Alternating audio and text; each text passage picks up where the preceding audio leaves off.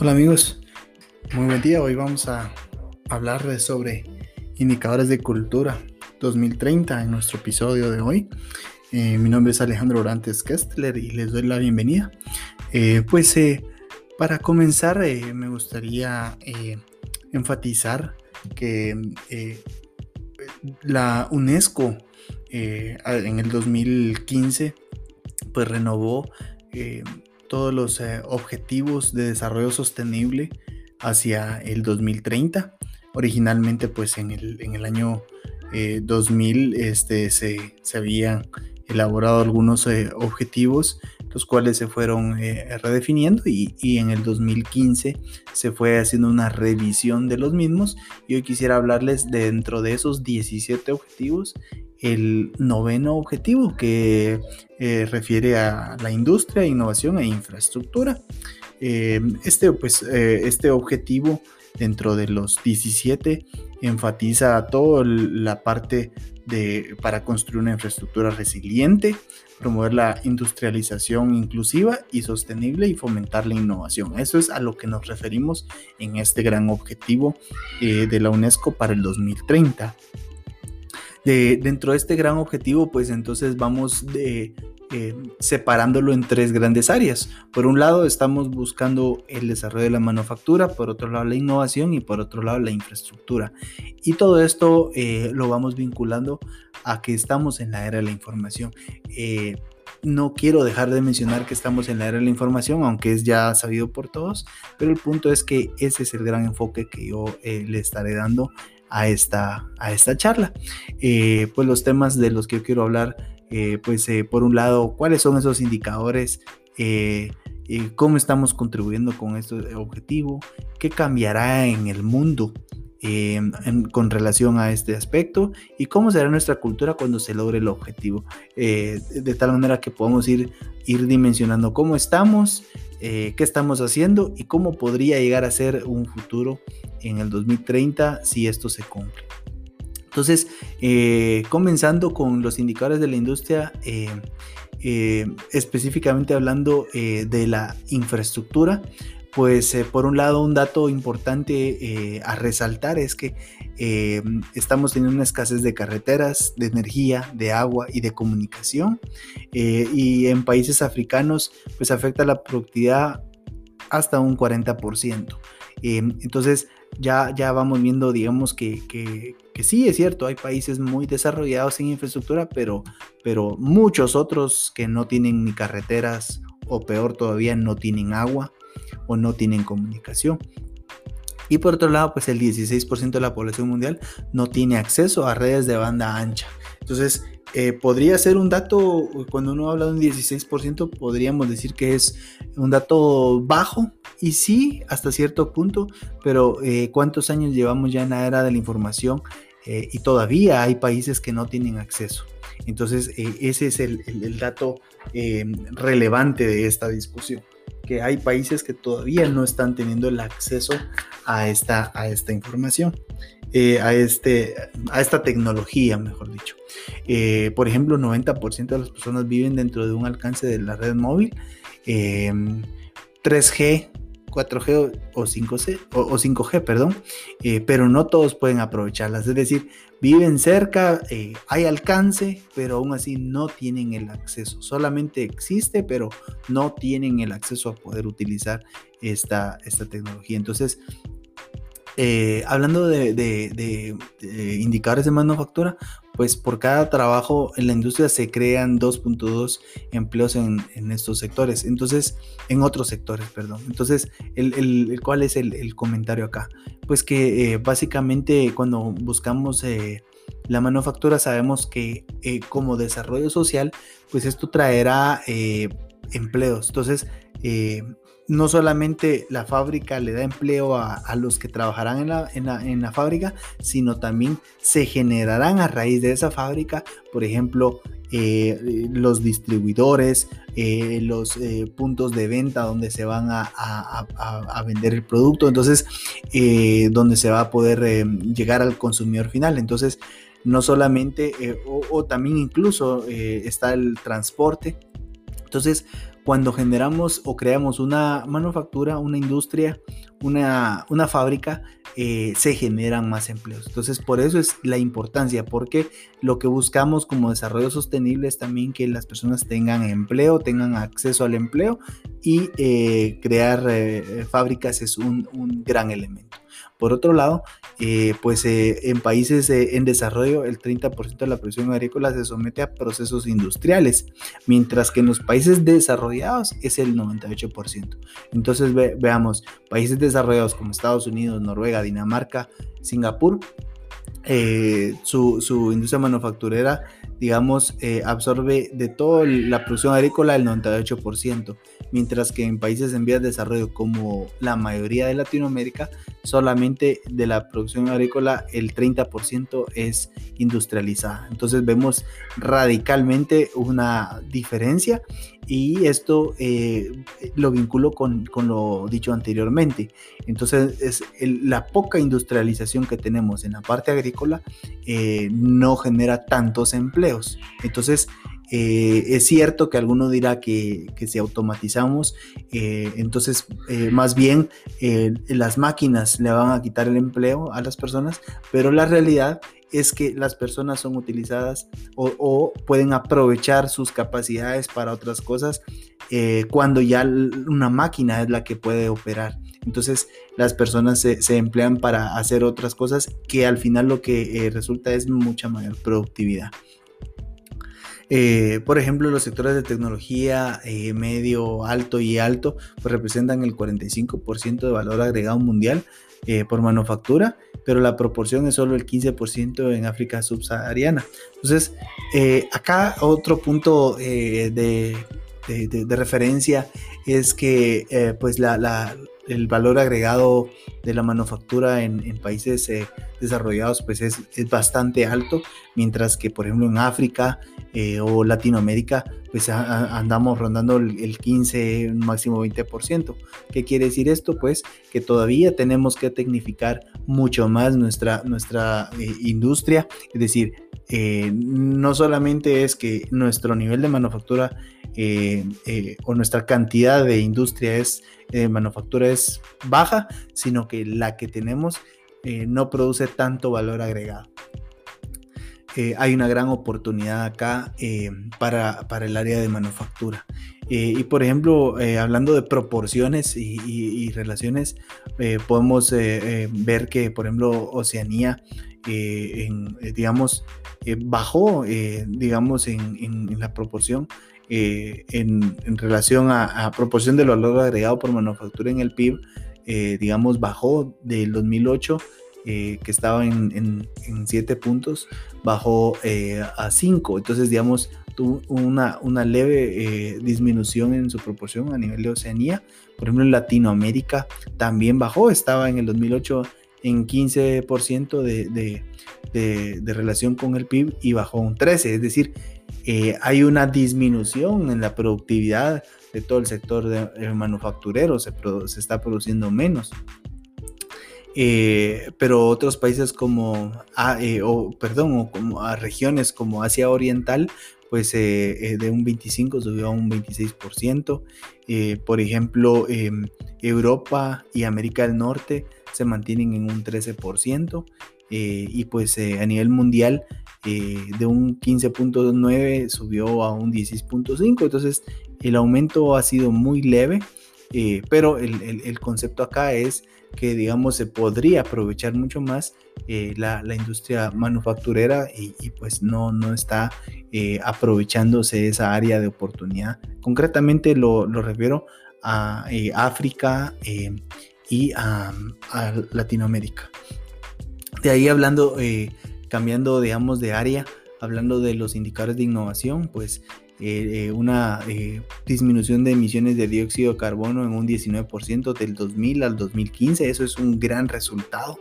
esto nos, nos, nos demuestra que, que, se han hecho esfuerzos grandes para disminuir la, las emisiones de dióxido de carbono y se, ha marchado en un, buen, en un paso firme hacia, hacia menor contaminación. Eh, por otro lado, el ritmo de crecimiento de los científicos ha sido un 3.7% anual. Eh, actualmente eh, la referencia es que hay 1.150 científicos por cada millón de habitantes. pero el punto acá en discusión es Europa, Norteamérica, Asia son las regiones que están aumentando significativamente su cantidad de científicos, mientras que Latinoamérica la proporción es mucho más baja. Entonces, eh, punto de oportunidad eh, eh, y, consideraría para personas que están en, una edad de preparación, pues que sigamos preparándonos porque la oportunidad para Latinoamérica es muy, pero muy grande. Entonces, creo, creo que esto sí hay que resaltarlo mucho, sobre todo universitarios, estudiantes que lo que buscan pues es en un principio una oportunidad de trabajo, tener ingresos o cada vez tener mejores ingresos, pero eh, también aparte el aporte científico, eh, eh, especializarse a tal punto que realmente lo que se, se empiece a producir es ciencia. esto es lo que realmente nos da el desarrollo. Más adelante lo, voy, a, voy a profundizar en esto. y, y, por ejemplo, hablando, vinculando la parte de científicos con la parte de patentes, según la Organización Mundial de la Propiedad Intelectual, por ejemplo, podemos eh, tomar nota que el país que, que ha crecido más es eh, China. China, por ejemplo, en el, en el año 2005 podría andar por ahí de, de, un, de, 100 mil patentes, más o menos, las que tenía registradas. Eh, y en, el último dato que tiene la Organización Mundial de la Propiedad Intelectual, pues el último dato es que en 2018 eh, China andaba por, por 1.500.000 patentes. Entonces, eh, y, para un punto de referencia es que, eh, por ejemplo, Estados Unidos es el país que le sigue y anda por los 500.000. Entonces, China está teniendo tres veces más patentes que Estados Unidos. Entonces, eso nos habla de en dónde está invirtiendo China. No, Japón está muy similar que, que, em, que Estados Unidos. Eh, de ahí Alemania con unos 200 mil que se ha mantenido durante todos los años con 200 mil patentes por año. Pero indudablemente China es el país que tiene una, una curva de, crecimiento em, pues eh, exponencial eh, y esto habla del potencial que, existe en China. Por otro lado, hablando de sectores, por sector tecnológico, pues eh, las áreas o sectores de mayor crecimiento, por ejemplo, es eh, la tecnología informática, por otro lado también los aparatos electrónicos, eh, la comunicación digital, tal vez un poco menos en los productos farmacéuticos. por ejemplo, los productos farmacéuticos andan rondando las 100 mil patentes por año, pero en, en referencia les, les digo eh, la tecnología informática anda rondando los 240 mil eh, patentes por año. Entonces, en la parte tecnológica eh, estamos en una gran oportunidad, es donde está el desarrollo y pues en parte hay que, esto va, va, a continuar y son áreas de oportunidad también para, para los que los que acá están escuchando y, y, queriendo encontrar oportunidades. Pero por otro lado, pues indudablemente en una época de pandemia, como, estamos viviendo actualmente, eh, también eh, hace pensar que, que, no hay la cantidad suficiente de productos farmacéuticos patentados y esto habla en realidad de que, de que se está valorando más la tecnología que la salud. Podría ser eh, muy debatible lo que acabo de decir, pero lo, lo, quiero poner en reflexión. ¿Creen ustedes que, si el área de tecnología tiene el doble de patentes que el área de productos farmacéuticos, será, por, eh, ¿será porque estamos eh, queriendo invertir menos en productos farmacéuticos? Eh, es un tema de discusión y, lo dejo para, para la reflexión. Pues por otro lado, las inversiones mundiales en investigación y desarrollo son de 2 billones de dólares, datos al, al 2016, 2 billones, es decir, 2 millardos de dólares, 2 mil millones de dólares invertidos en investigación y desarrollo, según datos de, del 2016. Y, y en, el dos, en el año 2000 estábamos en 739 mil millones, es decir, estábamos un poco menos de la mitad 16 años atrás. Eso quiere decir que sí se ha duplicado la inversión, pero todavía... Em, pues el tema es que no en todos los países se ha duplicado. Esa es la, gran eh, área de, reflexión. Por otro lado, eh, la distribución de gastos por país, por ejemplo, podemos ver eh, que Estados Unidos, China, Japón son, bueno, China y Estados Unidos son los dos grandes pues competidores a nivel mundial. No es noticia realmente, eh, pero el crecimiento que ha tenido China eh, pues demuestra que ellos van a seguir invirtiendo y es eh, una muy probable que se convierta la, la, próxima potencia mundial. Después está Japón, República de Corea, es Corea del Sur, Alemania, Francia. Entonces las grandes potencias son ellos y coinciden pues que sus gastos eh, e inversiones hacia los negocios eh, son fuertes y por eso es que la economía de ellos crece mucho. También, pues eh, a nivel de la innovación por región, América del Norte, Estados Unidos y Canadá, pues son los, de la, se llevan las palmas como el primer lugar de, de, innovación a nivel regional según el Global Innovation Index. Segundo lugar es Europa y en tercer lugar Asia, por ejemplo Singapur eh, sí, Japón, digamos, de países muy, muy innovadores. Eh, pero el punto a resaltar acá es que Latinoamérica está en quinto lugar. Eh, entonces, pues de, en quinto de siete lugares. Entonces, vemos que, que, sí hay muy bajo nivel de innovación en, en, Latinoamérica y es una gran área de oportunidad. Por ejemplo, acá para mencionar que hablando de el vínculo que hay entre el eh, Global Innovation Index y este, eh, eh, pues los objetivos de la UNESCO, hablando de innovación, pues por ejemplo en infraestructura, pues Latinoamérica tiene una calificación del 60% y está en, quinta, en la quinta posición. Por otro lado, en, adopción de tecnologías informáticas, eh, la calificación es del 50% y se mantiene una quinta posición en ese rubro. Eh, y un tercer rubro que, me gustaría mencionar es que hablando de la capacidad de innovación, estamos en un 35% y estamos en este caso en un sexto lugar.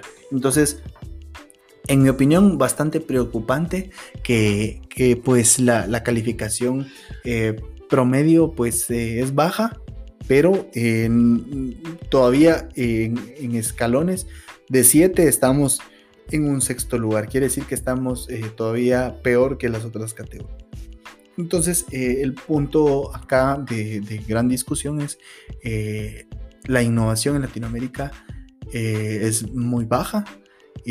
¿Cuáles elementos se miden acá? Pues un poco el, el, vínculo que anteriormente decía, cantidad de científicos, eh, cantidad de doctores que hay en una universidad, eh, cantidad, eh, su producción que, se lleva a cabo. Por ejemplo, estamos hablando de, cantidad de, artículos, cantidad de, publicaciones que tienen las universidades. Son entre esos otros más, pero algunos de los elementos que califican la innovación y pues bueno ya podrán ustedes darse cuenta cuánta cantidad de doctores eh, eh, existen, pero no médicos, ¿verdad? Eh, de cuántos, de cuántos grados de doctor existen en Latinoamérica. Y entonces usted podrá juzgar y no solo eso, sino cuántas publicaciones realizan. Entonces ahí ya se podrá juzgar en realidad este, que nuestro nivel de innovación es muy bajo y hay una gran oportunidad. Y ese es el reto que a mí me apasiona. Eh, por otro lado, eh, eh, quiero, quiero pues, comentarles que en el, Global Innovation Index pues, se hizo un estudio donde se vincula la calificación que se tiene en innovación versus el PIB per cápita. Y encontramos que, por ejemplo, regiones como Norteamérica y Europa, pues tienen un alto nivel de, de innovación, pero una alta, un alto nivel de PIB per cápita. Entonces, y versus Latinoamérica, el promedio, bueno, en Norteamérica y Europa anda rondando el promedio del 60% y un PIB per cápita de 45 mil dólares por persona. Mientras que eh, hablando de Latinoamérica, la calificación es 25% en promedio y con una, un PIB per cápita de, alrededor de unos 3 mil dólares. Entonces vemos la, diferencia abismal eh, que nos demuestra pues que, que, acá la, la, relación causal es pues a mayor innovación, mayor es el PIB. Entonces, eh, ¿por qué Latinoamérica no produce más? Pues porque eh, no, primero no tiene mayor innovación. Entonces, si queremos ser más productivos y, de verdad tener un mejor bienestar, un mejor desarrollo social, a lo que debemos apostarle como el causante o uno de los causantes es la innovación. Entonces, ¿Cómo estamos contribuyendo con este objetivo, con todo este objetivo de, innovación? Pues eh, quiero compartirles que en mi caso, eh, eh, pues he desarrollado ah, en este momento ya cuatro tesis que he publicado y la última, todas en relación a estrategia e innovación y la última pues aplicando el método científico pues hice una revisión de 300 diferentes bibliografías solamente tomando bibliografía de autores de las principales escuelas de, negocios y de innovación en el mundo, solamente las universidades más respetadas y los, y los investigadores y científicos más respetados en el tema. Por otro lado, después de haber filtrado y depurado el contenido para, del estudio del arte, pues se realicé una encuesta a más de 400 expertos para conocer cómo es que realmente las empresas innovan, que es la, gran área de, de investigación que estoy teniendo. Entonces, por un lado, pues eh, fui descubriendo cuáles, eh, eh, cómo se ha comportado las diferentes teorías administrativas, desde una teoría de, pues, de la administración científica, por otro lado, Deming con su ciclo de mejora continua, después fuimos avanzando a, a, la cadena de valor, a las fuerzas competitivas de Porter, el análisis Pestel, después hablando de la gerencia, de Balance Scorecard y después empezamos a, adentrarnos en el concepto de la innovación eh, y cómo administrar la innovación. Entonces eh, vamos viendo cómo del concepto de productividad, ahorro en costos, vamos eh, migrando a un concepto más estratégico de evaluar las variables externas, ya no solo lo interno, ¿verdad? en un principio en la era industrial era la productividad enfocada a lo interno, después era eh, mezclemos las variables externas con las internas para tomar mejores decisiones y hoy en día el gran reto es la innovación. ¿Cómo hacemos para poder innovar de mejor manera? Entonces parte de eso fue eh, el, resultado de mi estudio del arte que me permitió pues por ejemplo cuando hice las encuestas lograr entender diferentes variables eh, que eran necesarias para innovar eh, pues sí, la, una mejor estructura, el conocimiento, experiencias, eh, adaptarse, eh, pues diferentes conceptos que, los entrevistados, los expertos me pudieron compartir y, este, llegando a, poder ya aplicar pues la parte un tanto más matemática, estadística, pues aplicando un análisis factorial logramos determinar cuáles eran los principales factores que eh, permiten una innovación en la empresa y permiten medir el grado de innovación. Por otro lado, eh, en una siguiente fase, pues eh, realizar una regresión multivariante que nos permite pues predecir de acuerdo a esos al comportamiento de esos factores en la empresa, podríamos predecir cuál será el nivel de innovación que tiene la empresa. Ese es, digamos, el gran aporte. Y por último, pues llegando a, la conclusión de, de, ofrecer un modelo, un algoritmo que calcula el nivel de innovación en la empresa. Ese es, digamos, el gran aporte que yo, que yo he, podido dar hasta este momento. Entonces, eh, por medio de este, de este algoritmo, poder eh, calcular el nivel de innovación que tiene una empresa solamente con responder eh, pues y calificar a ciertos factores. Eh, entonces, llegando a cuál es este modelo, cuáles son los aspectos, pues, eh, digamos, Las empresas necesitan procedimientos, necesitan asignar un presupuesto de innovación, necesitan celebrar los logros. Créanme que es muy, muy importante el factor de celebrar. Cada logro que una empresa tiene debe de celebrarlo. Por otro lado, la revisión y adaptación. Tiene que estar continuamente revisando cómo están las cosas, cómo, cómo es el estado o la situación de lo que quiere lograr y adaptarse. por otro lado, pues experimentar experimentar, nunca tener miedo a equivocarse, siempre arriesgarse y probar. Eso es lo que también diferencia a una empresa eh, innovadora. Y pues generación de ideas, siempre estar aportando ideas, siempre eh, hasta el cansancio buscar ideas. Y por último, lo que enlaza todo es la comunicación. Una comunicación eh, entre todas las áreas ayuda significativamente a la innovación. Entonces, pues estos serían, digamos, los modelos de la, de la para la innovación eh, o los factores que influyen en el modelo para la innovación.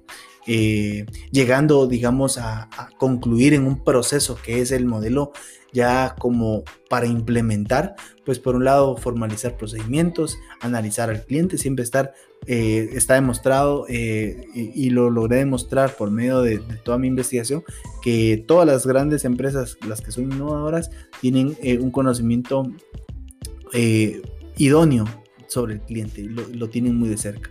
Por otro lado, entonces con base a lo que conocen del cliente, van a, generar ideas y proyectos, eh, van a, definir qué capacitación puede ser necesaria para poder eh, eh, dar la solución que el, cliente tiene, que necesita, pues ya después experimentar, arriesgarse, probar eso que ya definieron que necesita el cliente y lo experimentan, lo ejecutan, posteriormente revisan y adaptan.